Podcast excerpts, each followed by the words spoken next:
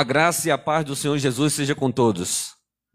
Sejam todos muito bem-vindos a mais esse culto da Primeira Igreja Batista de Cajamar, diretamente do seu templo aqui em Jordanésia, de Cajamar para o mundo. Estamos aqui reunidos, alguns irmãos já aqui presentes no templo. Glórias a Deus que podemos nos reunir novamente, mesmo com um percentual pequeno, mas louvado seja o nome do Senhor, que já estivemos aqui pela manhã adorando a Deus junto com alguns irmãos e já nessa noite podemos estar aqui nesse princípio de noite, né, desse primeiro dia de uma nova semana que Deus está nos concedendo. Glórias a Deus nas maiores alturas. Nós podemos nos alegrar no Senhor, porque vencemos mais uma semana atribulada, de lutas, de dificuldades, mas o Senhor nos deu vitória. Né? O Senhor preservou as nossas vidas, o Senhor tem nos guardado e livrado de todo mal. A boa e poderosa mão do Senhor está sobre as nossas vidas. Louvado seja o nome do Senhor. Que bom que os irmãos estão aqui conosco. Sejam todos muito bem-vindos a esse retorno. Que o Senhor nos conceda dias favoráveis para continuarmos aqui nos reunindo. Desde já quero lembrar os irmãos que estão aqui, a você que está aí de casa acompanhando essa transmissão, né, que todos os cultos da igreja agora estão sendo tanto presenciais como também estão sendo transmitidos. Então, mediante aí o que for acontecendo nas próximas semanas, nós iremos fazer ajustes, adequações, mas iremos comunicar amplamente para que todos tenham ciência né, das, do horário das programações. Quarta-feira agora nós estaremos aqui no nosso culto de oração e também iremos transmitir. Então, os irmãos estão livres para poder se achegar novamente a esse lugar de adoração, né, para vir novamente né, aqui se congregar com seus outros irmãos. Bem verdade aí que estamos respeitando aí a, o distanciamento, né, temos aí algumas restrições ainda, né, ficamos aí meio que reprimidos, aquela vontade de abraçar o irmão, né, de beijá-lo, mas calma, né, a gente vai se segurando um pouquinho, mas já se alegrando por poder ver o irmão pertinho ali, da gente poder já conversar próximo um dos outros. Aqui, desde o início que os irmãos entram, tem ali informações né, para estar com a máscara, né, para usar o álcool gel, para poder manter algum distanciamento, mas não dá né, para a gente se contentar de estar tão distante, né, porque já passamos muito tempo né, afastados uns dos outros. Esse mês é o mês da família, nós, como Batista, celebramos o mês da família, e nós aqui iremos abordar ao longo desse mês é o tema famílias conectadas com Deus. Se tem um momento que precisamos novamente nos voltar para Deus, né, estar bem junto a Deus, estar ligados ao Senhor, é esse momento que nós estamos vivendo agora. Então nós vamos estar ao longo desse mês, né, todos os pregadores estarem, estarão sempre trazendo uma palavra voltada para a família, né, voltada para o casamento, para os pais, para os filhos. Nós sabemos que a igreja e a família são duas instituições indispensáveis para a boa ordem da sociedade. E como esse, essa sociedade precisa que, de fato, tanto a igreja como as famílias estejam bem ajustadas, né, estejam caminhando juntas, porque a igreja vai, de fato, dar a base para termos uma família feliz e abençoada. E a igreja que proclama a santa palavra do Senhor. E nós convidamos você, que está aí de casa, para verdadeiramente adorar o Senhor em espírito e em verdade. Porque é esse, é esses que o Pai é, está procurando homens e mulheres que adorem ao Senhor em espírito e em verdade. Então seria muito bom se você pudesse estar aqui, mas como também temos um número limitado né, de pessoas para poder ah, receber aqui no templo, você da sua casa, que você faça todo o possível para se concentrar, né, para participar de alguma forma desse culto, né, que você não se distraia com nenhuma outra coisa, mas que você possa verdadeiramente orar quando estivermos orando, cantar quando aqui estivermos cantando e prestar atenção quando a palavra de Deus estiver aqui sendo anunciada. Eu quero convidar os irmãos que estão aqui presentes a se colocarem de pé. Nós vamos orar nesse momento. Né? Já foi feito aqui um prelúdio, aqui uma introdução musical, mas nós vamos dar continuidade a esse culto orando e agradecendo ao Senhor, porque podemos estar aqui, nesse lugar, né, para juntos exaltarmos o Senhor e para juntos também ouvirmos a voz do Senhor que falará aos nossos corações. Amantíssimo Deus e eterno Pai. Graças te damos, Senhor, pela tua misericórdia, por tua bondade, ó Deus, e pela alegria que o Senhor colocou nos nossos corações para estarmos aqui presentes nesta noite. Muito obrigado, ó Deus, porque por lutas temos passado, por dificuldades temos passado, Senhor, mas temos podido contar também com a tua ajuda, com o teu milagre, com as tuas bênçãos. Ó Deus, nessa hora eu quero te apresentar, Deus, a tua filha, a irmã Raimunda, Senhor, diante da perda ali é, do seu primo, Senhor o Ademir. Meu Deus, que tu possas trazer consolo ao coração da família ali, ah, da irmã Raimunda, Senhor. Que a tua misericórdia, o teu consolo, a tua paz esteja ali no coração da tua filha, bem como de todos os seus demais familiares. Deus, por ela e por todas as outras famílias que também têm chorado, ó Deus, pela perda de algum ente querido. Meu Deus, que a tua ah, o teu consolo do alto, meu Deus, venha, o teu conforto do alto venha sobre cada uma dessas famílias. Meu Deus, sustenta, Deus, e que tu possas renovar as forças de cada um dos que aqui ficaram, para continuarem a sua jornada. Ó Deus, vai operando na vida dos que estão enfermos, dos que estão agora talvez apavorados, apavorados diante da perspectiva de estarem contaminados com o coronavírus. Meu Deus, que a tua providência de cura, Pai, de restauração venha sobre aqueles que já foram diagnosticados. Abençoa, Deus, desde já o nosso diácono Rutenberg, a nossa diaconisa Cibele, o Romberg, Deus, e tantas outras famílias, ó Pai, que agora estão passando também por essa tribulação da, de enfrentar a Covid-19. Muito obrigado pela vitória do Wanderson, Pai, de toda a sua casa, por terem vencido também essa doença. Meu Deus, obrigado pela vitória do nosso amado e querido pastor Ricardo, meu Deus, que o Senhor lhe deu vitória também diante da cirurgia que ele passou. Muito obrigado, Deus, porque sabemos que o Senhor ouve a oração dos teus filhos. Obrigado pela oportunidade que temos, Senhor, de juntos aqui neste lugar, nesta noite, te adorar, te louvar.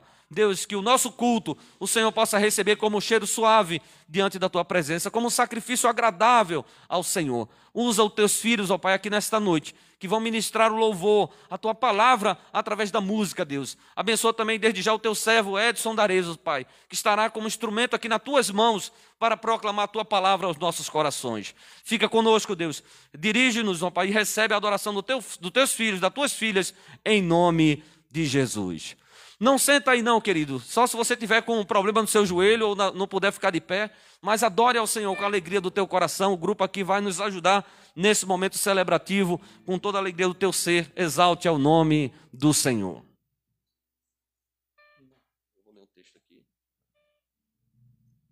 Graça e paz, igreja. Você que está na sua casa também aí. A paz do Senhor para todos. E se você puder ficar de pé, como bem o pastor frisou aí, Vamos entoar o cântico de número 396 do nosso canto cristão.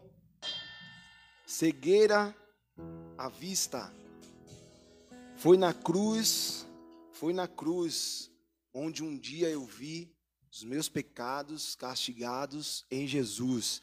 E foi ali, pela fé, que os meus olhos abri, e eu agora me alegro em Sua luz. Amém. Se você está perdido, meu irmão, Jesus é a solução. Jesus é o caminho, a verdade e a vida. Ninguém vai ao Pai senão através dele. Amém? Cantemos ao Senhor com alegria.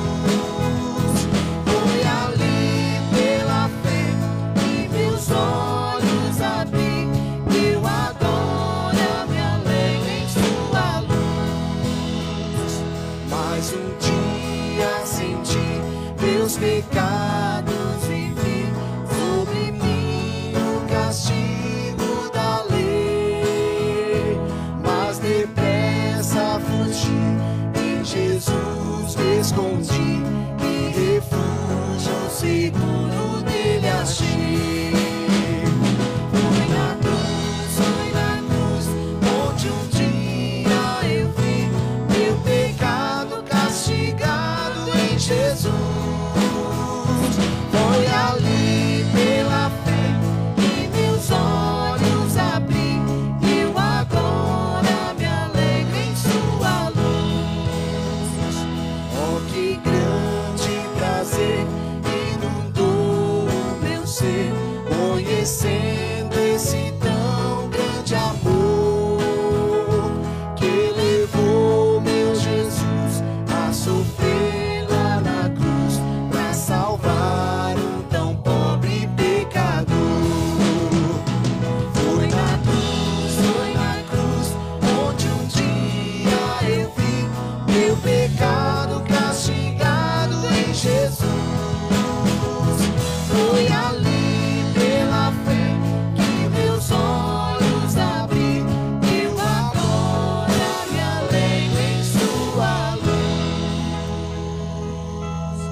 Podem sentar, meus irmãos. Eu quero aqui convidar os irmãos a abrir as suas Bíblias no livro de Hebreus, capítulo 4.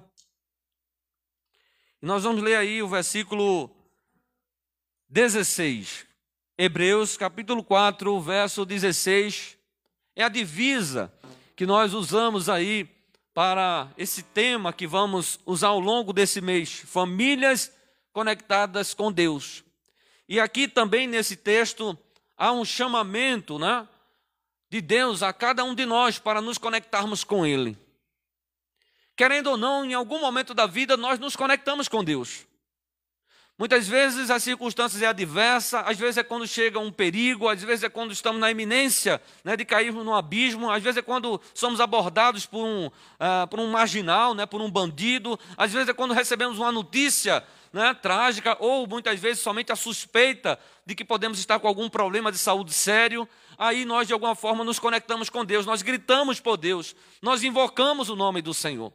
Mas nós não precisamos esperar chegar esses dias. A palavra dele diz para nós lembrarmos do nosso Criador nos dias da nossa mocidade, antes que cheguem os maus dias.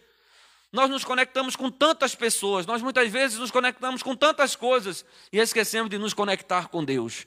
E o essencial, na verdade, é indispensável mantermos-nos conectados com Deus. Todo cristão deve permanecer conectado com o Senhor. Se a nossa conexão com Deus ela for quebrada, né, ela cair, será uma tragédia para nossas vidas, porque sem Deus nós nada podemos fazer. O que será de nós sem a ajuda do Senhor? O que nós podemos fazer se Deus não nos ajudar, se Deus não abençoar os nossos planos? Com certeza nós iremos ter frustração, nós iremos ter derrota, nós não iremos de fato ter a vitória que tanto almejamos. Hebreus 4,16 diz assim: Acheguemos-nos, portanto, confiadamente junto ao trono da graça, a fim de recebermos misericórdia e acharmos graça para socorro em ocasião oportuna. Que Deus nos dê entendimento da Sua palavra. E aí o convite é assim aproximemo-nos, né? conectemos-nos com o trono da graça, com o trono de Deus, com toda a confiança. Se vamos nos conectar com Deus, precisamos de todo confiar nele, que ele é poderoso para ouvir as nossas orações e para responder segundo a sua boa vontade. Com certeza todos nós precisamos que o Senhor ouça nossas orações e que Ele nos responda, e que Ele nos socorra, como diz aqui na minha versão, e achamos graça, acharmos graça para socorro em ocasião oportuna. A ocasião que nós estamos vivendo, porventura, não é oportuna? Para nos achegarmos a Deus, para nos aproximarmos de Deus, para nos conectarmos com Deus, para estarmos mais junto a Deus, como eu disse aqui de manhã na pregação, há um canto com o nosso cantor cristão que ele diz: Mais perto quero estar, meu Deus, de ti ainda que seja a dor que me una a ti. Quem é que não está passando por algum tipo de dor nesses dias? Com certeza esse é o momento oportuno para nos conectarmos com Deus. E como diz aqui o texto, e acharmos graça para socorro. Todos nós precisamos de socorro. Se não estamos precisando agora, em algum momento nós vamos precisar de socorro. Nós vamos precisar da ajuda do Senhor. Talvez esteja alguém agora, talvez você que está aí do outro lado assistindo essa, esse culto, talvez você esteja aí pedindo ao Senhor que Ele te socorra, que Ele te ajude. A palavra dele diz que Ele é socorro bem presente na hora da angústia, na hora da tribulação, na hora da dor. Eu falei com um irmão agora pela manhã aqui na porta da igreja, eu disse, aí meu irmão, como é que você está? Como é que está lá no trabalho? Ele disse, pastor, eu estou em casa, eu estou... Eu, como assim em casa? Ele disse, eu fui demitido. Eu disse, você e tantos outros milhões de brasileiros, né? Que o Senhor tenha misericórdia de você, meu irmão, que Deus tenha misericórdia de todos os outros que estão aí agora, precisando trabalhar e com o trabalho levar o sustento para o seu lar com dignidade. Que o Senhor seja provisão para a vida daquele que está desempregado. Que o Senhor seja socorro para a vida daquele que está desesperado, que está agora precisando da ajuda dos céus. Nós vamos louvar a Deus. Esse é um momento onde nós é, dedicamos ao Senhor para exaltar o seu nome. Daqui a pouquinho nós vamos ouvir a palavra. E eu peço a você que esteja, como eu sempre ouvi, assim quando eu me converti há 30 anos atrás. Quando eu entrei a primeira vez na igreja, e ali eu vi o irmão dizendo: Olha, é, continue em espírito de oração. Se você não vai estar orando, se você não vai estar cantando, né, que você não vai. Agora você vai ouvir a palavra, esteja intercedendo pela vida né, daquele que vai ministrar a palavra de Deus ao teu coração, que vai estar proclamando a palavra de Deus ao coração de todos nós que estamos aqui. Que você permaneça em espírito de oração, intercedendo pela sua vida, pela vida daqueles que estão aqui, pela vida daqueles que estão ouvindo essa palavra. Louvemos ao nome do Senhor. Então minha alma canta a ti, Senhor, quão grande és tu. Nesse momento, gostaria de convidar todos os que estão aqui a ficar de pé, vamos louvar ao Senhor, declarando a grandeza do nosso Deus, tudo que Ele faz, tudo que Ele fez, tudo que Ele ainda fará por nós. Amém? Você que está em casa também quiser ficar de pé para louvar ao Senhor, louve com alegria, com toda a sua alma, com toda a sua força.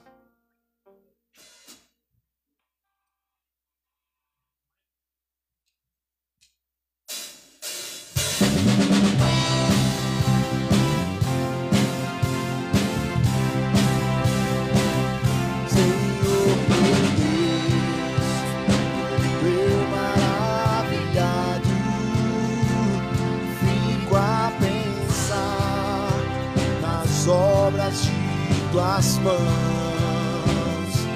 o céu azul de estrelas pontilhado do teu poder, mostrando a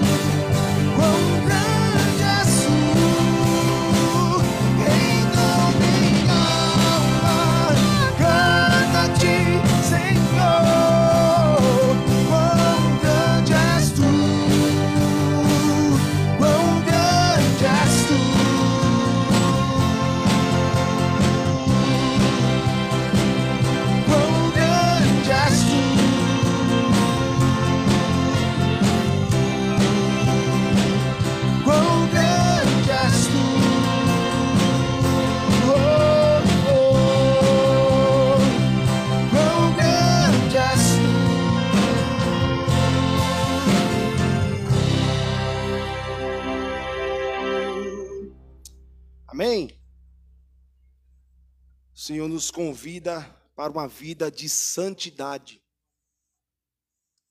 A palavra de Deus diz: sede santos, como é santo o Senhor.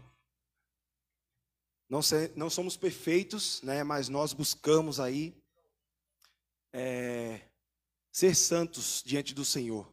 Buscamos a perfeição, né? Somos homens, somos falhos, mas que você possa buscar diariamente na palavra do Senhor ser santo, ser reto diante da sua presença. Amém? Cantemos ao Senhor.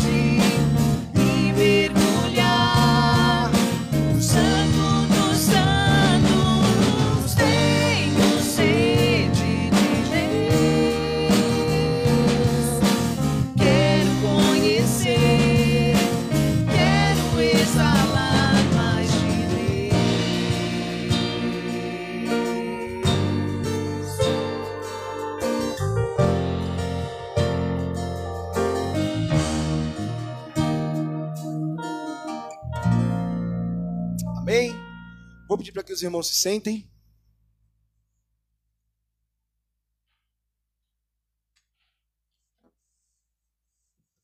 E como bem o pastor falou, é, nós batistas aí comemoramos nesse mês de maio o mês da família, né? A sua família, meu irmão, está debaixo da graça do Senhor? Porque, irmãos, em dias tão turbulentos, né, não sei se todos aqui acompanham telejornais, né, principalmente na Record, passa muito, muitos casos de família e com essa pandemia aumentou ainda mais. Né? Casos de agressões, né, o marido agredindo a esposa e vice-versa, marido matando a esposa, matando filhos, filhos matando os pais. Então, irmãos, o mundo está de ponta cabeça. Que nós, como cristãos, possamos, primeiramente, orar pela nossa família, cuidar e zelar da nossa família. Que possamos também orar pelas famílias né, espalhadas aí pelo mundo, irmãos, porque não é fácil né, ver tanta miséria acontecendo com as famílias. E a família é o projeto de Deus para cada um de nós. O Senhor nos criou para sermos, né, aí marido, mulher, filhos, constituir família, né? E colocar a nossa família no altar do Senhor. Então que você possa aí colocar, né, não só essa, esse mês de maio, né, mas todos os dias das nossas vidas, que nós possamos ofertar as nossas vidas ao Senhor e dedicar, né, no altar do Senhor, colocar as nossas famílias. Que Deus abençoe a cada um dos irmãos, a cada família que representada na sua casa também, que o Senhor possa ser contigo, meu irmão. Amém? Vamos louvar ao Senhor.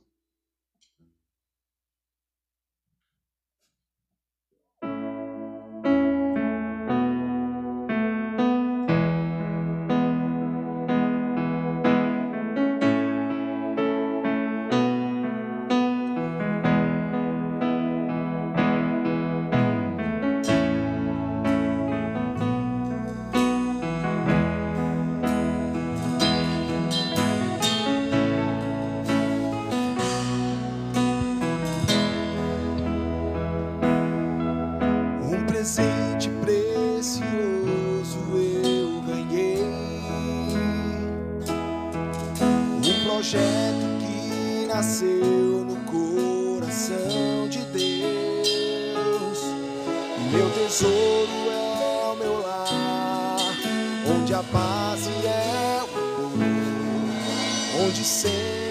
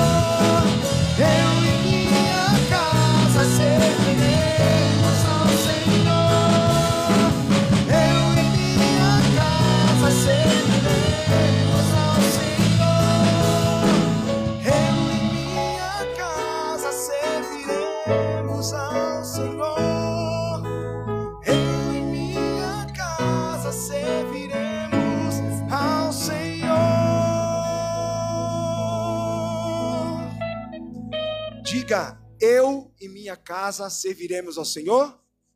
Eu e minha casa serviremos ao Senhor. Mais uma vez, você aí de casa também pode repetir isso. Eu e minha casa serviremos ao Senhor. Mais uma vez, com bastante veemência, com muita força. Eu e minha casa serviremos ao Senhor. Amém? Louvado e engrandecido seja o Senhor na vida de todas as famílias da Bibi Cajamar e do mundo. Amém? Glórias a Deus. Nós já estamos prestes a ouvir a palavra do Senhor. Quero convidar o irmão Edson Darezo para se dirigir até aqui à plataforma e daqui podermos orar, abençoando a vida do nosso irmão, abençoando também a vida da nossa irmã Lourdes Souza, que pede oração por sua vida, por sua saúde, por sua família. Nós, através da, das redes sociais aqui da igreja, as irmãs que estão aqui nas mídias da igreja vão acompanhando ali e sempre que há algum pedido, nós aproveitamos para simultaneamente aqui falarmos no culto, intercedermos a Deus. Né? Se o seu pedido não foi aqui falado, saiba que Deus já te contempla, né? o Senhor já conhece todas as coisas. Antes que haja alguma palavra na tua boca, o Senhor já conhece. Então, que você possa descansar no Senhor, ter a plena convicção né, que Deus já contempla a tua dor, o teu sofrimento, né, a tua luta. Nós vamos orar nesse momento, que Deus abençoe o nosso irmão Edson. Pode chegar aqui próximo, Edson. A gente vai agradecer a Deus por, até aqui, o Senhor né, ter nos dado já a oportunidade de louvarmos o seu nome. Mais uma vez, aos irmãos, a irmã que nos visita, nós temos alguns irmãos que estão aqui conosco, depois de algum tempo distantes, né, estão aí retornando. Outros crentes também que eu sei que nesses dias retornarão à sua igreja. Eu acho que a gente vai ter trabalho, Edson, a gente poder de fato fazer as inscrições do povo, né?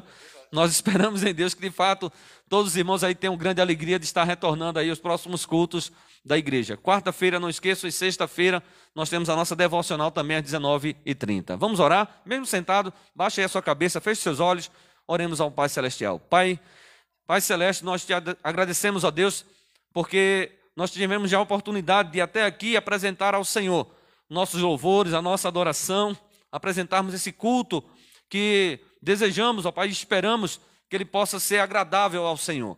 Mas nesse momento queremos também, Pai, ouvir a tua voz, ouvir, Pai, a tua palavra, que o Senhor separou e já colocou no coração do teu filho Edson Darizo. Meu Deus, que nesta hora o Senhor possa usar o teu filho poderosamente, Senhor, para nos falar com autoridade, Pai, mediante a direção do teu Espírito Santo. Ó Deus, apresentamos a vida da irmã Lourdes, ó Deus, que pede pela sua vida, pela sua saúde, pela sua família, seja qual for a luta que a tua filha esteja passando, ministra sobre ela a tua vitória, Senhor.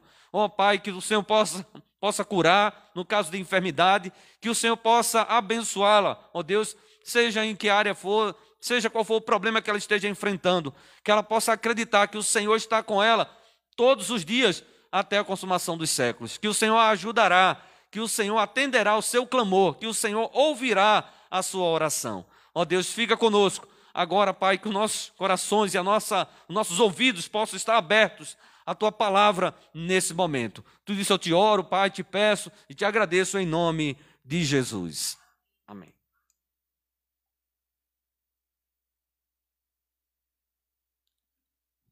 Graças a paz, irmãos. Amém? Eu vou tirar esse treco aqui, que eu não gosto desse negócio aqui, não.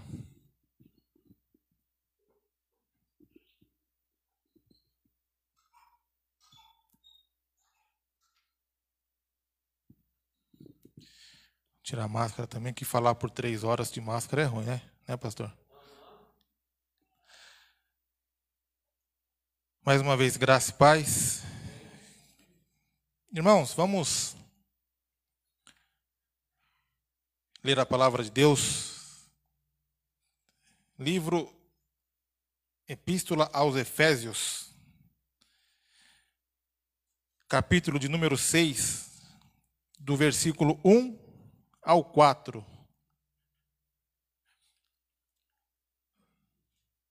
Como já foi dito aqui, hoje nós iniciamos o mês da família, né? E, é algo que é muito que está sendo muito existe uma tentativa muito grande da mídia, do mundo de destruir as famílias. Existe uma tentativa muito grande de descaracterizar todas as famílias. E família é algo que foi instituído por Deus. Quem criou a família não foi o homem. Família não foi uma invenção humana. Família foi criada, foi projetada por Deus. E hoje a gente vai falar sobre um pedaço da família, sobre o relacionamento entre pais e filhos, que é algo que também tem tem sido muito difícil nos últimos dias, que nem o Lula comentou. É só a gente ligar a TV, a gente vê filho matando pai, pai matando filho, ou apoiando a morte dos filhos. Isso é horrível. Isso é algo que é absurdo. Vamos ler aqui em Efésios capítulo 6, a partir do versículo 1 até o 4. Filhos, obedeçam a seus pais no Senhor, pois isso é justo. Honra teu pai e tua mãe. Este é o primeiro mandamento com promessa, para que tudo te corra bem e tenhas longa vida sobre a terra. Pais, não irritem seus filhos, antes, criem-nos segundo a instrução e o conselho do Senhor. Que o Senhor jogue luz a esse texto, ilumine nossas mentes, nossos corações, para que nós possamos aceitar e entender essa palavra. Amém? É, falar sobre família, para mim, é algo que é, é, é muito bom e é muito chega até a ser emocionante, porque eu digo que quando eu olho para minha família, é que eu tenho certeza do quanto Deus me ama. Eu tenho certeza de que Deus olhou para mim e falou: rapaz, eu, eu vou amar esse camarada, eu vou dar um presente especial para ele. E esse presente foi a minha família, minha esposa e meus filhos. E foi algo que foi um presente que eu ganhei quando eu, eu já não tinha nem esperança mais de ter uma família. E um tempo antes, ah, através de uma palavra, Deus me prometeu que Ele ia restituir tudo aquilo que eu não tinha, que eu tinha perdido, né? Que o inimigo tinha de alguma forma tomado de mim. E Deus restituiu de forma maravilhosa, que foi a minha família. Por que, que eu digo isso? Porque eu perdi minha mãe muito cedo, com sete anos de idade. E de, desde que eu perdi minha mãe, eu fui. Ficava um tempo com a, com a minha avó, um tempo com meu pai, aí logo meu pai casou de novo. Aí fiquei mais um tempo com a minha avó, aí fiquei com o tio, ou seja, fui rodando a parentela toda, né? Rodei a parentela toda. Aí com 16 anos me invoquei e falei, quer saber, vou morar sozinho que eu ganho mais. Então eu não tinha muita essa referência de família. Eu tinha enquanto estava com os meus avós. Eles falecendo, eu acabei ficando, ah, quer saber, deixa para lá. Então eu não tinha muito essa referência, não tinha muito isso comigo. Sentia muita falta. E Deus me prometeu e Deus me restituiu.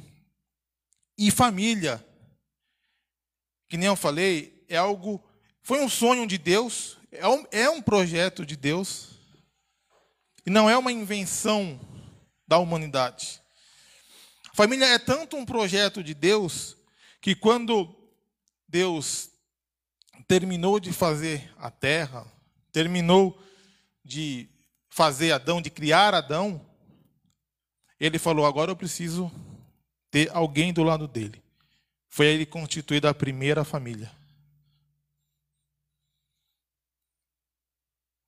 Depois, quando veio o dilúvio, qual foi a preocupação do Senhor? Eu preciso ter famílias dentro da arca para que a humanidade continue. Sejam famílias humanas ou famílias de animais.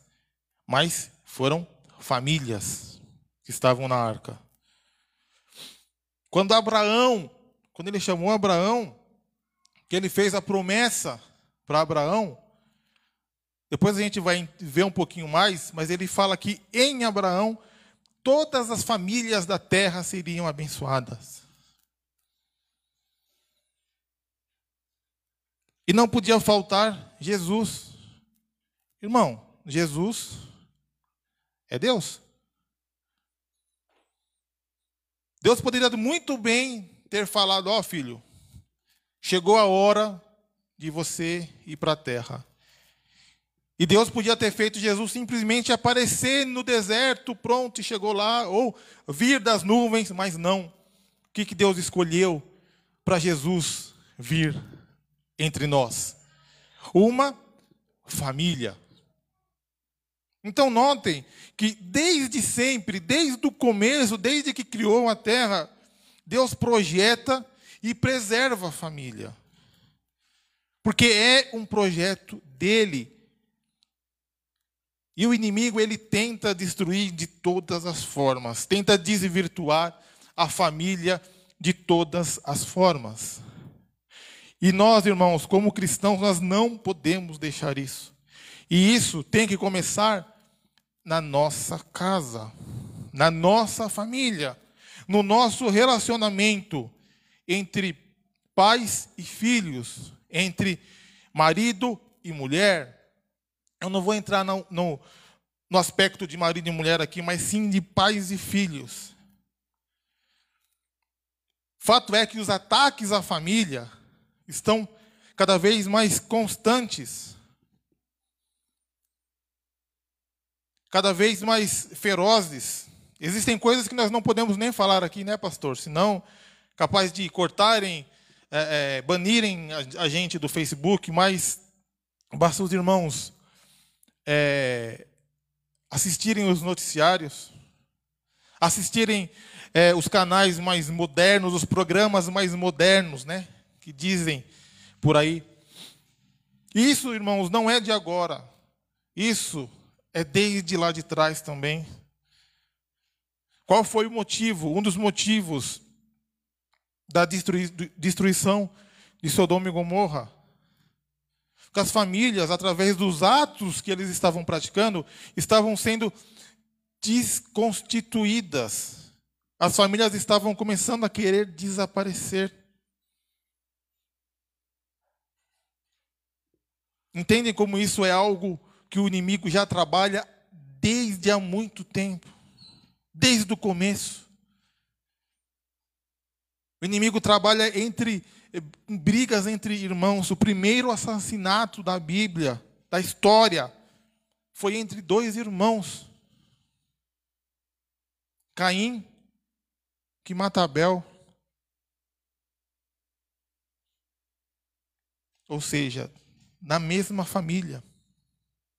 Então, irmãos, é algo que é sério e que, infelizmente, a mídia está fazendo questão de nos falar que é algo normal, é corriqueiro.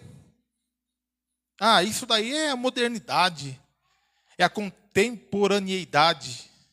Isso é normal agora. As pessoas precisam se atualizar. Já teve até quem disse que a Bíblia precisava se atualizar. Misericórdia. Nós é que temos que nos atualizar de acordo com a palavra de Deus, de acordo com o que diz na palavra de Deus. E é isso que a gente vai começar a ver a partir de agora.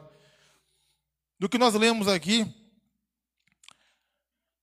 do versículo 1 ao 3 de Efésios 6, Paulo, ele começa dando instruções aos filhos sobre obediência. E Paulo, ah, ele busca nessa parte que houvesse uma, um relacionamento harmonioso, respeitoso, uma mutualidade entre, entre os pais e os filhos. Até aqui, até o versículo 3, Paulo está falando de pai e mãe. Depois isso vai mudar um pouquinho. Aí o negócio vai apertar um pouquinho mais para nós, homens. Mas vamos seguir aqui. Então, o que, que, o Paulo, o que, que Paulo buscava aqui? Ele buscava nessa carta, nesse trecho da carta, que ensinar a igreja de Éfeso, exortar a igreja de Éfeso, que houvesse um respeito mútuo no relacionamento entre os pais, pai e mãe, e os filhos. Da mesma forma que os pais deveriam respeitar os seus filhos, os filhos também deveriam respeitar os seus pais. E é algo que não mudou até hoje. Isso ainda é assim que deve ser. Não houve uma mudança disso. Não houve alguém que falasse: olha, a partir de agora, os filhos não precisam mais respeitar os pais, porque os pais estão desatualizados, porque os pais são antigos, os pais não são descolados. Não existe isso. Desde sempre, os filhos precisam respeitar os pais. Isso é bíblico. É o que diz aqui. Filhos, obedeçam seus pais no Senhor, pois isso é justo. Em algumas versões, essa palavra justo, ela está como certo ou correto, pois isto é correto. E quando ele diz aqui no Senhor, obedeçam os seus pais no Senhor, Paulo está falando: olha, Obedeçam os seus pais em Cristo, na unidade de Cristo. Seja uma unidade. A unidade, irmãos, em Cristo começa dentro da nossa casa. A unidade, a união começa dentro do nosso lar. Não é apenas na igreja. Não é apenas enquanto nós estamos aqui com os irmãos. Começa no nosso lar, na nossa casa. E quando ele diz também no Senhor, que, que ele está falando? Olha, não imitem os incrédulos. Quando a gente vai lá no livro de Romanos, capítulo 1, do versículo 29 até o 31. Deixa eu abrir aqui rapidinho. Romanos 1, do 29 ao 31, que ele está falando da ira de Deus contra a humanidade, e ele diz assim: Ah, tá ali, ó tornaram-se cheios de toda sorte de injustiça, maldade, ganância e depravação. Então estão cheios de inveja, homicídio, rivalidades, engano e malícia. São bisbilhoteiros, caluniadores, inimigos de Deus, insolentes, arrogantes e presunçosos. É, inventam maneiras de praticar o mal, desobedecem a seus pais são insensatos, desleais, desleais, sem amor pela família. Olha isso, sem amor pela família. Implacáveis. Então, o que que Paulo está falando aqui? Olha, lá no livro, lá quando eu escrevi a carta para os romanos, eu coloquei uma lista lá do que está causando a ira de Deus contra a humanidade. O que, que eu quero de vocês, povo de Éfeso? Que vocês fazem totalmente ao contrário do que eles estão fazendo. Obedeçam aos seus pais, amem a sua família. É isso que Deus espera de vocês. Estar no Senhor é obedecer aos pais, é amar a família. Mas, irmão Edson, eu já sou grande já. Pois é, mas você tem um pai ainda. Você tem uma mãe ainda. Quem, quem tem, é claro, né?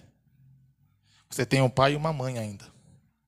Então obedeçam seus pais. E eu vou um pouquinho mais para frente agora. Quando ele fala: honre teu pai e tua mãe. Honre o teu pai e tua mãe. Porque este é o primeiro mandamento com promessa. Para que tudo corra bem e tenhas longa vida sobre a terra.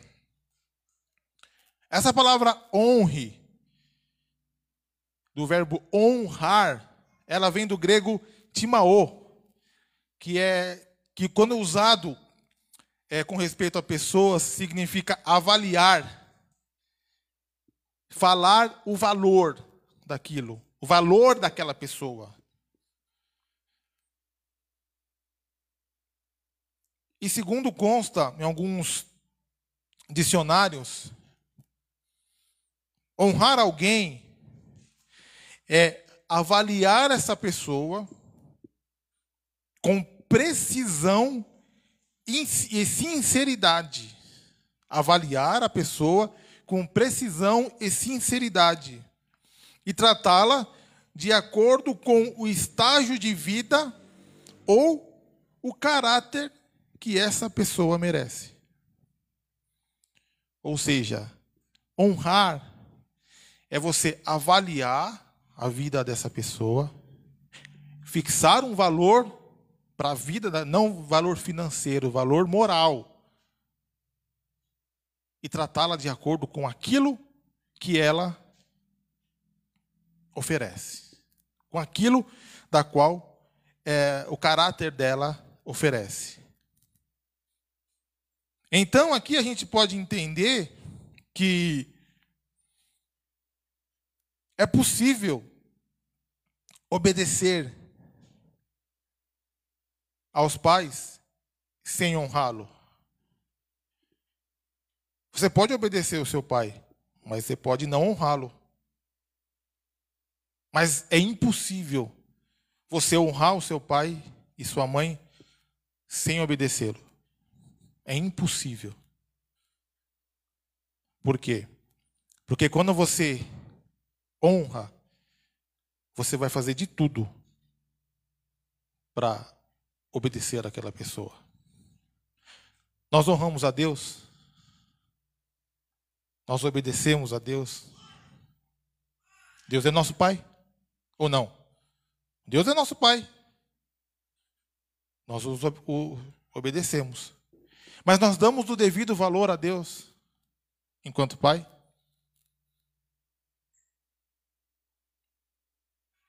É para se pensar, né? Nós obedecemos a Deus, mas e a honra?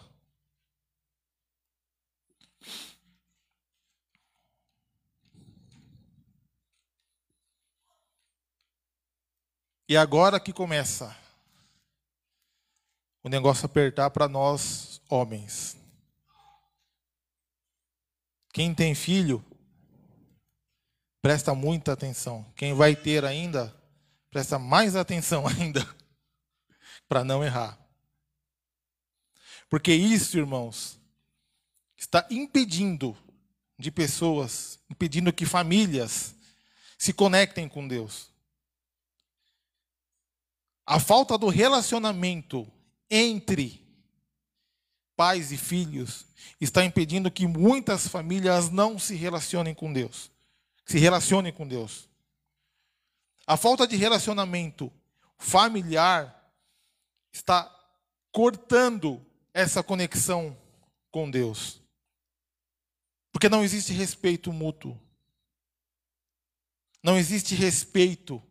Não existe amor naquele lugar. No versículo 4, Paulo começa a falar com os pais. E pais aqui é, são pais homens, os pais mesmo, nós pais. Ele não está falando os pais, pai e mãe, sim os pais homens. Por quê?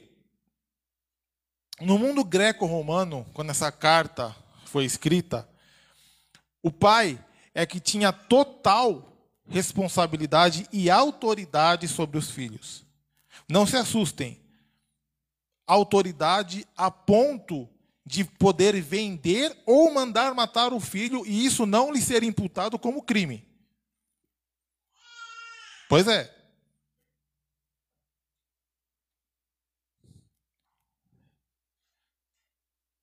Era complicado.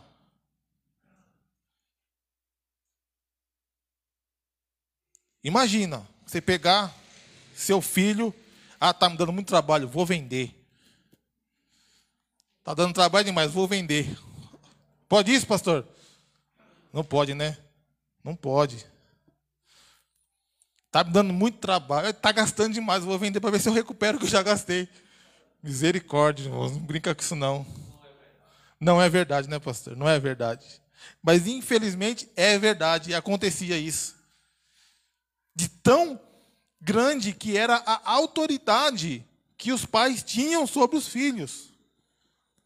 Só que, em contrapartida, eles eram totalmente responsáveis, principalmente pela educação e criação dos filhos.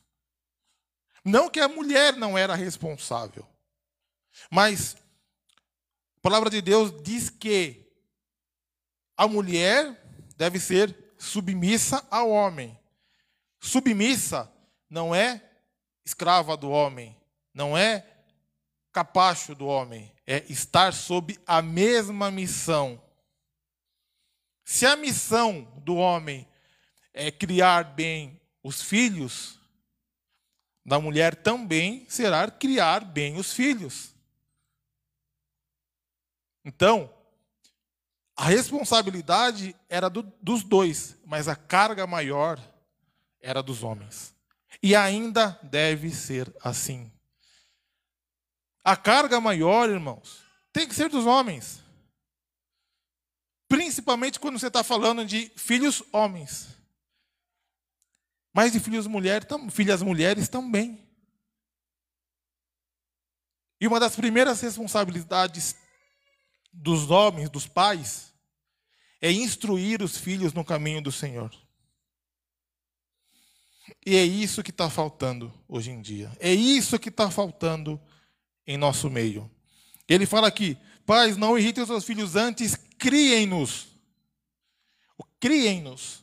Esse criem-nos aqui, ele remete a alimentar, criar, alimentar. Quando ele fala, criem-nos segundo a instrução e o conselho do Senhor.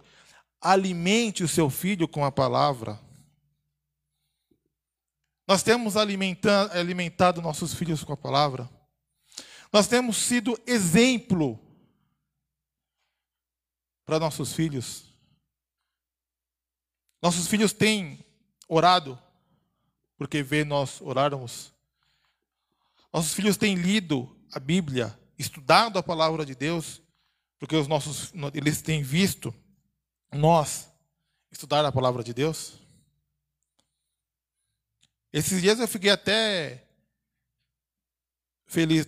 Falar isso para honra e glória de, de Deus, tá? Eu estava falando não sei o que para o Murilo, tem uns, quase um ano já isso aí. Não sei o que eu estava falando para ele, conversando com ele.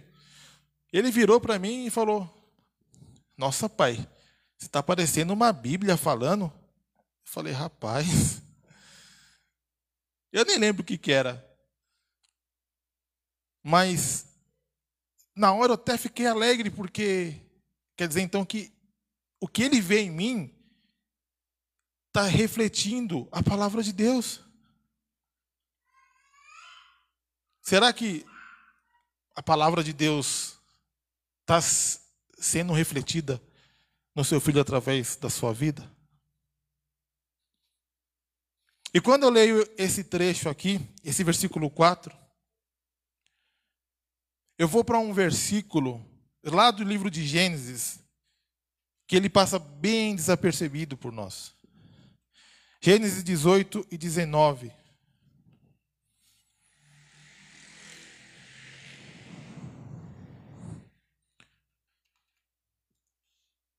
Gênesis 18 e 19 diz assim: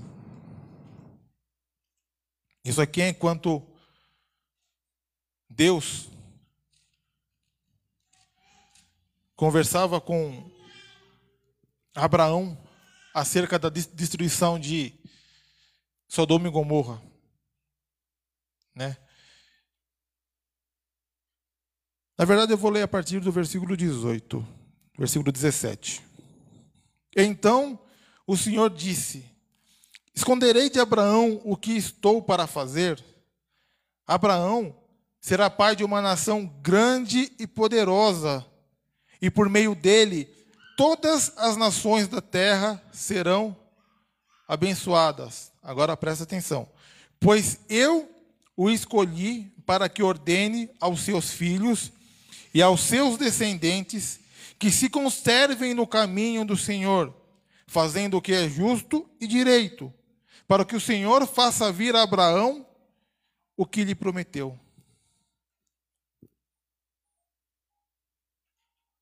Perceberam? Deus escolheu Abraão. Em algumas outras traduções, ao invés de escolher, está, pois eu conheço Abraão. E nesse versículo, a palavra conheço é a que mais se enquadra. Por conhecer Abraão, foi que Deus o escolheu. Por conhecer o coração de Abraão, foi que Deus o escolheu para ser o pai de uma grande nação. Por conhecer o Roberto, foi que ele, foi que Deus escolheu ele para ser pai da Vitória por conhecer o Lula, foi que Deus escolheu ele para ser pai do Tavinho e da Belinha. Porque Deus, ele conhece os nossos corações. Ele conhece a cada um de nós.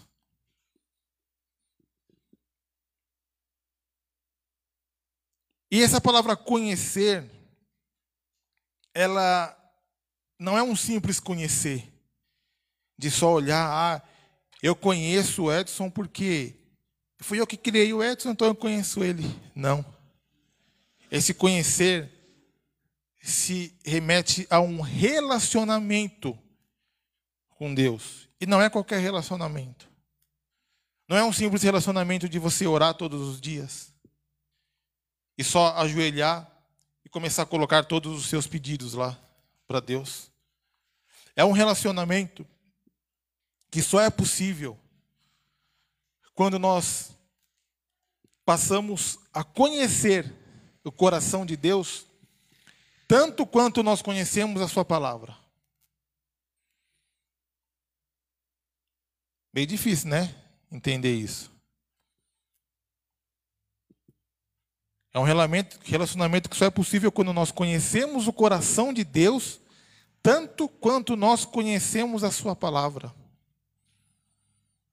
Porque conhecer a palavra, não vou dizer que é fácil, mas basta um esforço seu e oração para você conhecer da palavra de Deus. Basta muita leitura para você conhecer da palavra de Deus conhecer os mandamentos. Mas para conhecer o coração de Deus, você tem que conhecer a vontade de Deus para a sua vida. Você precisa conhecer aquilo que Deus quer para a sua vida. Aquilo que Deus sonhou para a sua vida, aquilo que Deus planejou para a sua vida. É isso que você precisa conhecer. Para você conhecer de fato o coração de Deus. Para você conhecer os desígnios que Deus tem para a sua vida. Essa passagem que eu li agora pode até passar desapercebida. Porque quando nós lemos aqui, nós estamos pensando em Abraão intercedendo para que Deus não destrua Sodoma e Gomorra por conta de Ló, seu sobrinho que está lá. Mas olha como Deus ele se preocupa com aqueles de que ele conhece.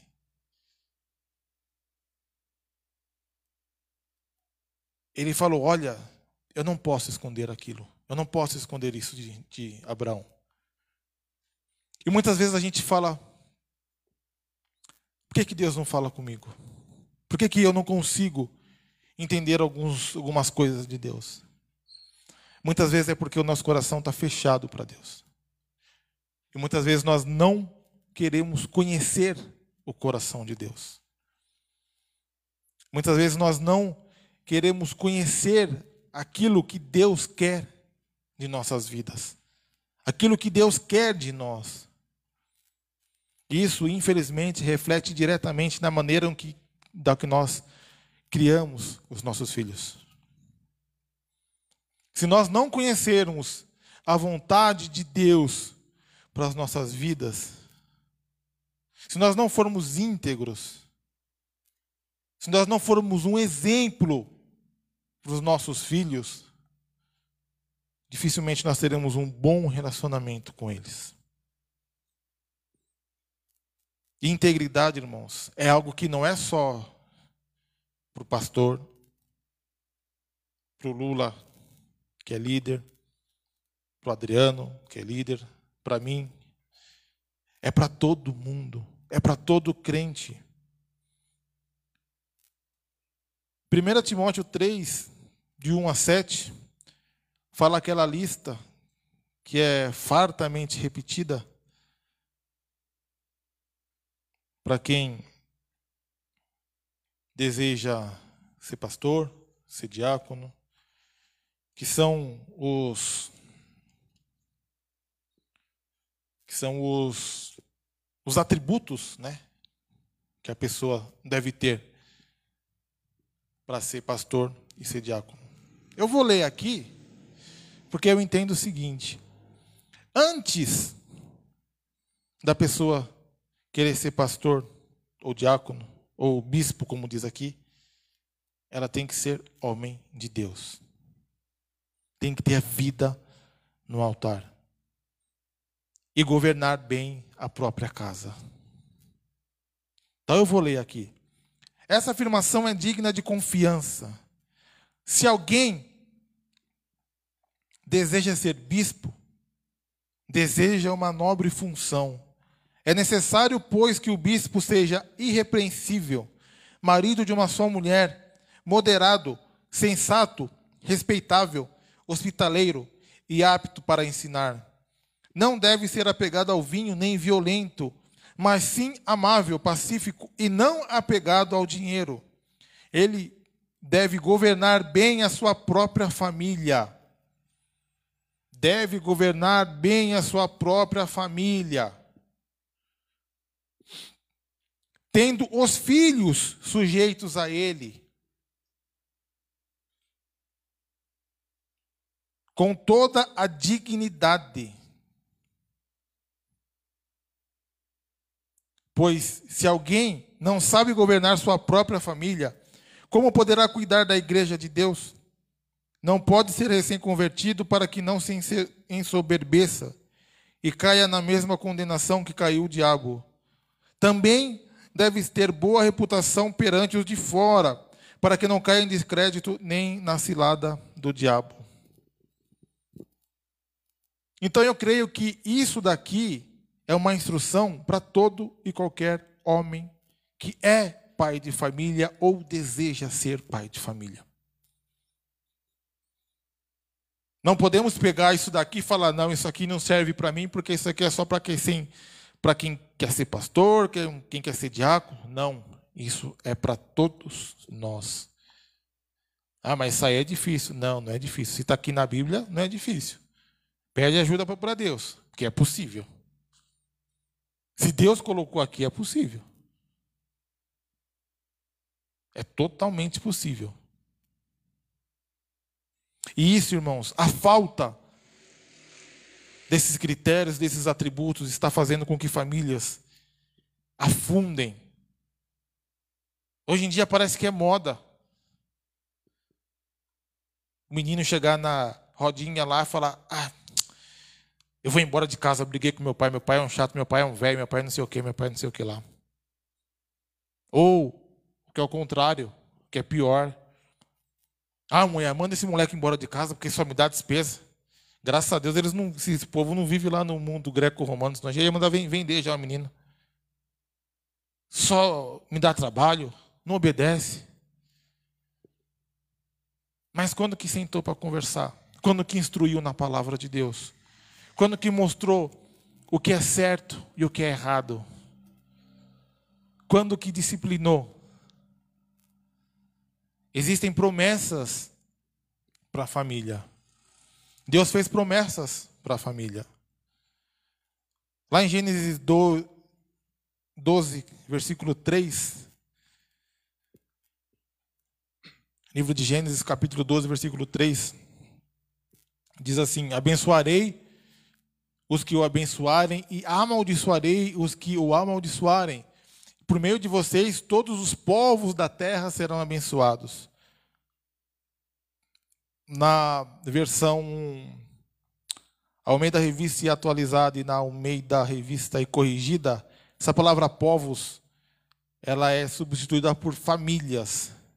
Todas em ti serão benditas todas as famílias da terra. Obrigado, Renata. Todas as famílias da terra. Isso foi uma promessa feita para Abraão. E quando nós lemos lá em Gênesis 18 e 19, na parte final, que fala que para que se cumpra a promessa feita a Abraão, é essa promessa. O que a respeito dele tem falado. Ou seja, que as famílias sejam abençoadas. Então, o que, que eu entendo aqui? Para a nossa família ser abençoada, nós temos que ensinar os nossos filhos. Nós temos que governar bem a nossa casa. Olha o que está escrito lá em Deuteronômio 32 e 46. Eu não vou nem abrir aqui, que é, é mais rápido ali.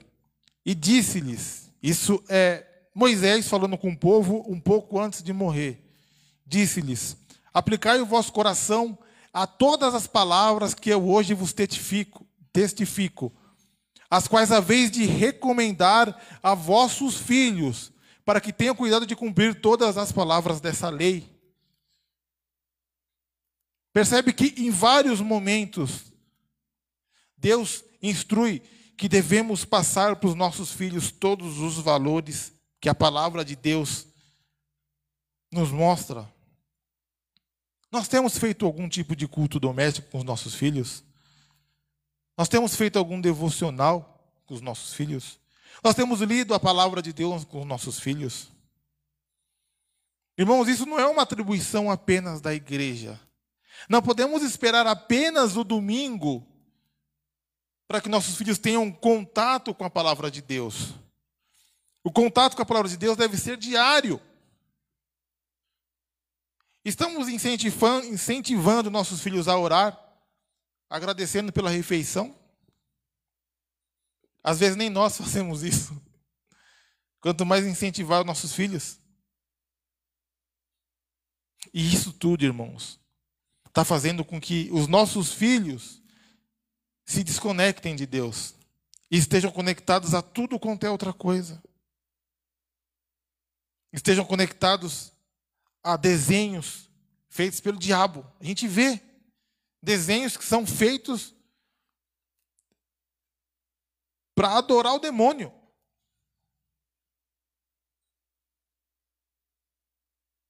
E o que nós estamos fazendo quanto a isso?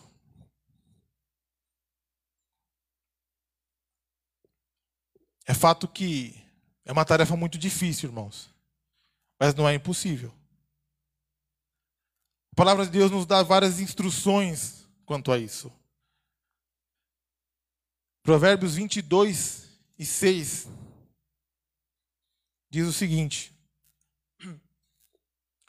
Instrui o menino no caminho em que deve andar, e até quando envelhecer, não se desviará dele. Na NVI, ele fala algo diferente que eu achei bem interessante. Instrui a criança segundo os objetivos que você tem para ela. Quais são os objetivos que você tem para o seu filho? O primeiro objetivo que você deve ter é que ele seja salvo. A salvação está nos objetivos que você tem para o seu filho? Ou você nem parou para pensar nisso? E para ele atingir esse objetivo, o que você tem que fazer? Instruir a criança na palavra de Deus. Instruir o caminho correto que deve andar. Instrua a criança segundo os objetivos que você tem para ela, e mesmo com o passar dos anos, não se desviará deles. Nós temos que fazer a nossa parte, irmãos. Nós temos que fazer aquilo que é necessário. A nossa família depende disso. Nossa família depende totalmente disso. Deus nos abençoa, Deus nos guarda, sim, mas nós devemos fazer a nossa parte também. De que, que adianta a gente mandar os nossos filhos para a igreja e nós não virmos para a igreja? Do que, que adianta a gente falar para os nossos filhos, não, você tem que orar. Mas ele nem lembra a última vez que te viu orando. Do que, que adianta a gente falar para os nossos filhos, oh, você tem que ler a Bíblia. Mas ele sabe que você nem lembra onde está a sua Bíblia. Não adianta. E não adianta a gente falar depois, ai meu Deus, aonde foi que eu errei? Aí. Errou e não instruir a criança. E não mostrar o caminho para a criança. E não mostrar o que deve ser feito. É nesse aspecto que nós erramos. Muitas vezes nós deixamos muito a responsabilidade para a igreja, para o pastor, para a professora da escola dominical. Esquecemos que o principal responsável somos nós. Que a educação cristã dos nossos filhos começa em casa, com a gente, lendo a palavra de Deus. É o que eu falo, o tempo que eu morei com meu avô, todos os dias, pelo menos uma hora por dia, ele me colocava do lado dele. Você vai aprender da, da palavra de Deus. Vem cá que eu vou te ensinar. Todos os dias. Todo dia. De segunda a segunda. Não tinha esse negócio, ah, hoje é fim de semana, vou ficar o dia inteiro jogando bola. Não. Você quer ficar o dia inteiro jogando bola? Então você vai acordar uma, uma hora mais cedo para você aprender da palavra, depois você vai jogar bola. Agora não. Ah, eu estou de férias. Pois pega a Bíblia e leva com você. E leia uma, uma vez por dia, que quando chegar eu vou querer saber tudo que você leu. Eu vou perguntar para você. E, foi, perguntava mesmo. E perguntava mesmo. O que, que você leu? Ah, eu li tal coisa. E o que está falando lá? Ah, vou estar falando isso, isso, isso. Não, vai ler duas vezes de novo. E era assim mesmo. E era, eu, eu era bobo de ler, ler, não ler, eu lia mesmo, porque eu sabia que se eu não lesse daquela vez, eu ia, eu ia ter que ler duas, três vezes, então eu lia. Infelizmente, hoje em dia tem pais que acham um absurdo fazer isso. Não. Tadinho do menino. Deixa o menino lá, deixa a menina quietinha, tadinha dela. Oh, estou criando aqui um monstrinho. Não, não, irmãos. Não tenha dó de fazer o bem para o seu filho. Não tenha pena de deixar ele ler na Bíblia. Ah, mas ele não vai entender nada. Vai, vai. Ele vai entender. ensina para ele que ele deve orar para ler a Bíblia, para que o Espírito Santo ensine para ele. Ah, mas criança e Espírito Santo não combina. Combina. Conheço crianças que foram batizadas com o Espírito Santo, ainda crianças. Que receberam o Espírito Santo, crianças. Então combina sim. Depende de nós mostrarmos o caminho. Depende de cada um de nós. Provérbios 13 e 24.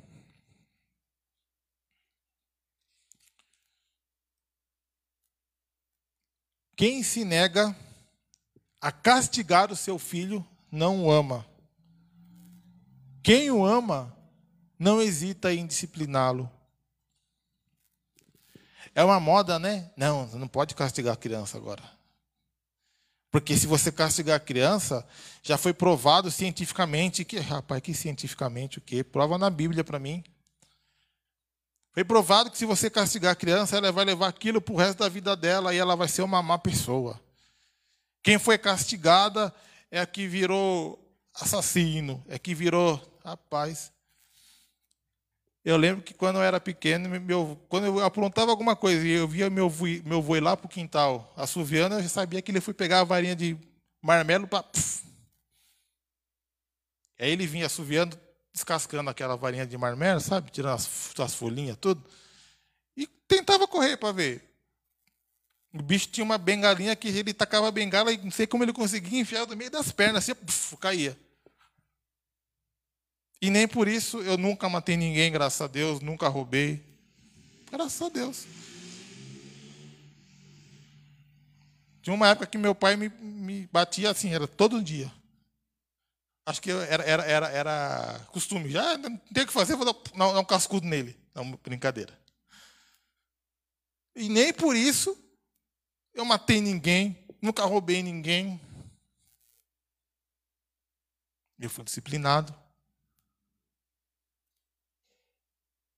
Meu pai nunca se negou a me, a me disciplinar. Meu avô nunca se negou a me disciplinar. E glória a Deus por isso. Louva a Deus pela vida deles.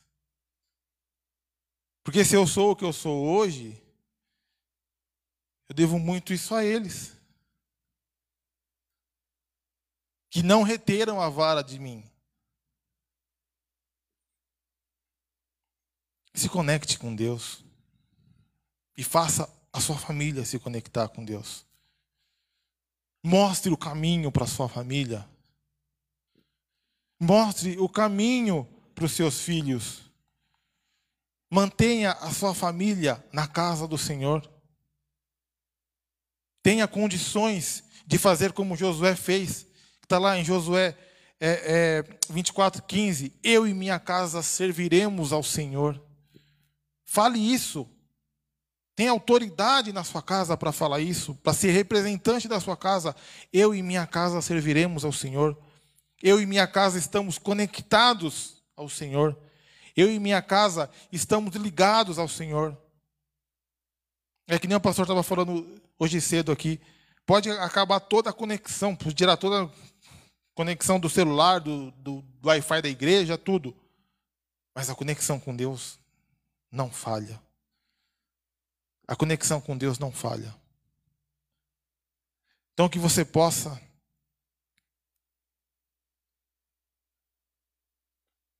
fazer o que a palavra de Deus nos ensina, instruir os seus filhos, mostrar o caminho. Nem que para isso ele tenha, ele tenha que ser disciplinado, castigado. Traga a sua família para a palavra de Deus, traga os seus filhos para a palavra de Deus. Traga a sua família inteira para o caminho que o Senhor nos ensina.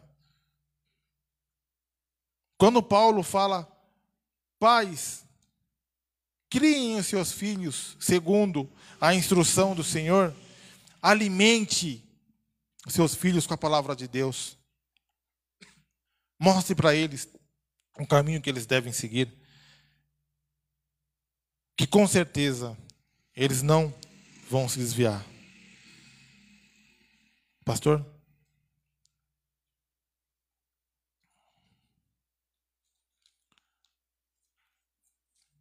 Que Deus possa nos abençoar, possa nos guardar, possa nos dar instrução do que, que nós vamos, nós devemos fazer, o que nós precisamos fazer, e que tenhamos coragem de fazer.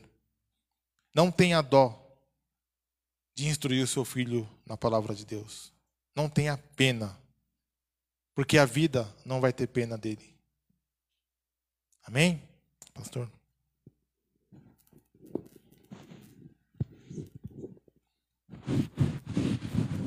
Vamos nos colocar de pés, irmãos. Nós vamos orar. Estamos para concluir o culto desta noite. Desde já agradecemos aos irmãos que tiveram a alegria de vir ao templo, a você que está aí de casa acompanhando também até agora. Obrigado pela sua conexão, pela sua interação, por você compartilhar esse vídeo com seus amigos, com seus familiares, com aqueles que você sabe que pode e tem a oportunidade de compartilhar da palavra de Deus. Que nós possamos estar intercedendo pela nossa família, possamos apresentar a Deus agora os nossos filhos e pedir ao Senhor que os ajude a permanecer, a não se desviar nem para a direita nem para a esquerda. Para os filhos que já se desviaram, que a gente possa orar, Senhor, resgata os nossos filhos. Traze-os de volta, Senhor. Que os nossos filhos possam lembrar, onde eles estiverem, lembrar da casa do Pai, lembrar da casa de Deus, do lugar onde eles podem sempre encontrar o Pai de braços abertos para os abraçar e os beijar, para em alguns momentos os corrigir, mas a correção sempre para o bem sempre a disciplina para que nós possamos nos consertar. Nunca Deus vai nos espancar né, e querer nos matar. Sempre é para que a gente de fato se conserte e a gente faça o que é direito. Há muitos filhos fazendo o que é errado. Há muitos pais deixando os filhos à vontade para fazer o que não presta. E quando é para as coisas de Deus, parece que nada pode ser imposto, né? Nada pode ser cobrado, os pais podem cobrar os filhos mas tem que deixar os filhos fazer o que eles quiserem, curtir o que eles quiserem, viver o que eles quiserem. Que nós tenhamos coragem de dizer aos nossos filhos: esse é o caminho. Olha aqui, seus tontos, esse é o caminho, andem nele.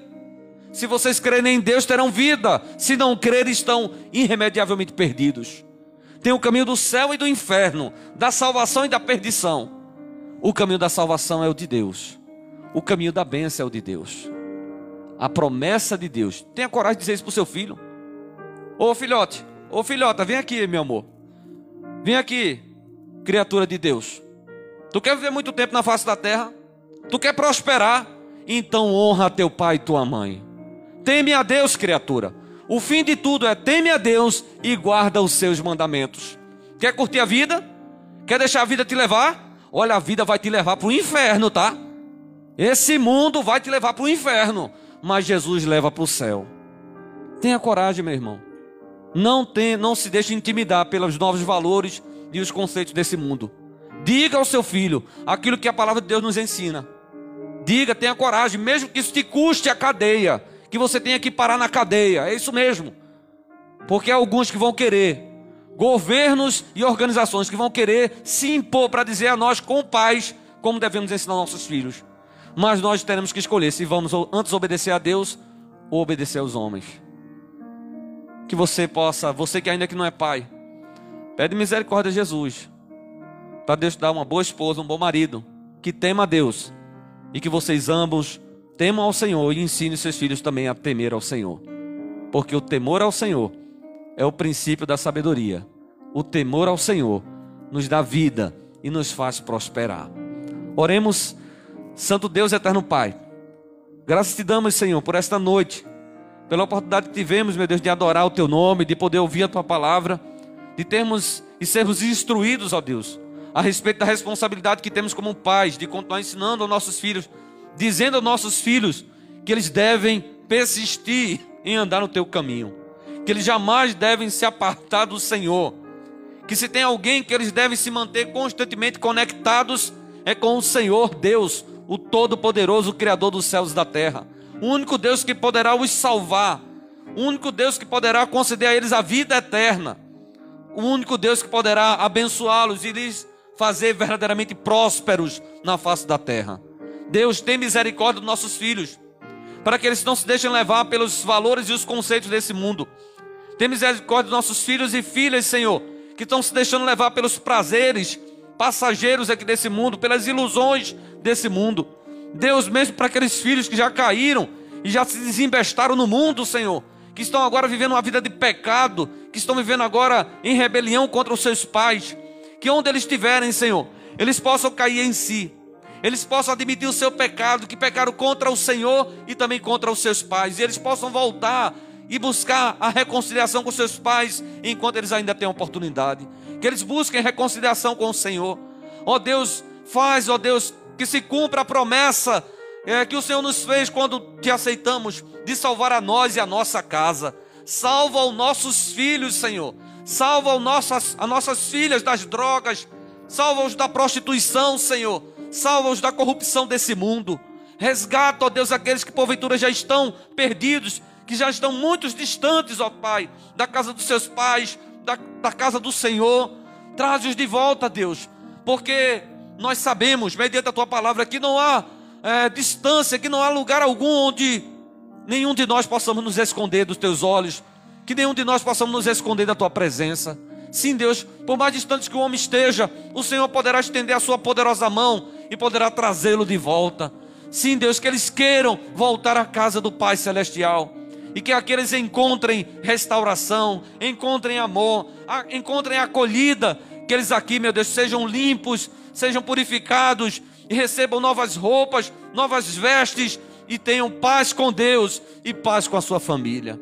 Deus, te rogamos nessa hora que o Senhor nos leve em paz para os nossos lares, que o Senhor abençoe essa semana que está se iniciando que o Senhor vá à frente de cada um de nós, em meio às lutas que nos aguardam, em meio aos desafios que estejam diante de nós, em meio aos gigantes que se levantem, que nós possamos crer que mais são os que estão conosco do que aqueles que têm vindo contra nós.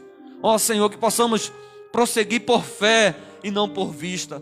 Que possamos seguir confiadamente, andarmos de cabeça erguida, sabendo que o Senhor é por nós que o Senhor está à nossa frente, que o Senhor designou anjos, deu ordem aos seus anjos para nos guardarem em todos os nossos caminhos. Nos ajuda, Deus, a sermos prudentes, a sermos, meu Deus, vigilantes, a estarmos atentos, ó Pai, a termos de fato cautela, a termos cuidado, Senhor, a, a partir daqueles que já andam próximos de nós.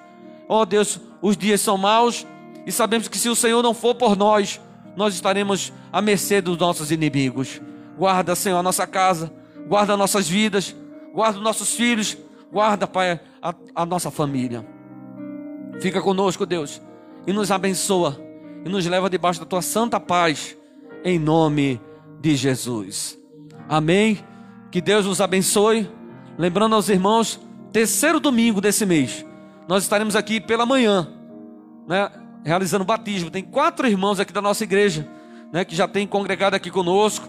Ah, o nosso irmão Jailson, o nosso irmão Vicente, a nossa irmã Bárbara e a nossa irmã Rebeca.